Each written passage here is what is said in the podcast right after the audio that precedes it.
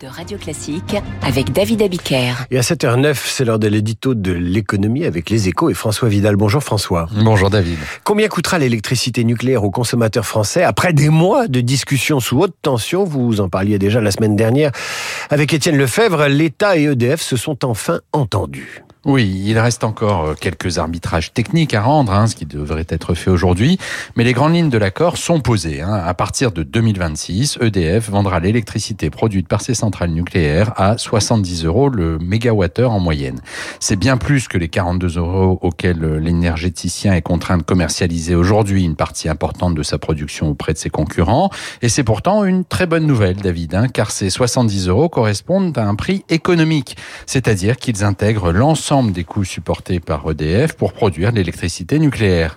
Une victoire pour Luc Raymond qui a réussi à convaincre le gouvernement de ne pas traiter l'entreprise qu'il dirige comme un simple outil de politique publique.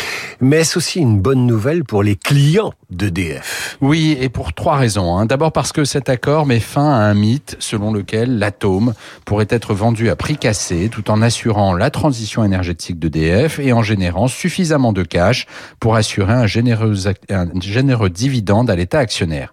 Une fiction qui a conduit l'entreprise publique au bord de la faillite, sa dette culmine actuellement à 65 milliards d'euros, et a contraint l'État à la nationaliser à 100%.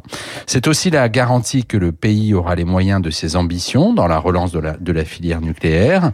Dans les prochaines années, EDF va devoir financer la construction de six nouveaux EPR pour un coût estimé à 50 milliards, tout en assurant un programme de rénovation du parc existant évalué à 65 milliards.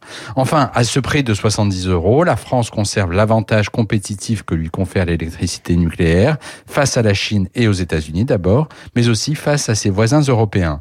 Sur le papier, tout le monde y gagne donc, à condition bien sûr que la mise en place de ce mécanisme de plafonnement ne tourne pas à l'usine à gaz.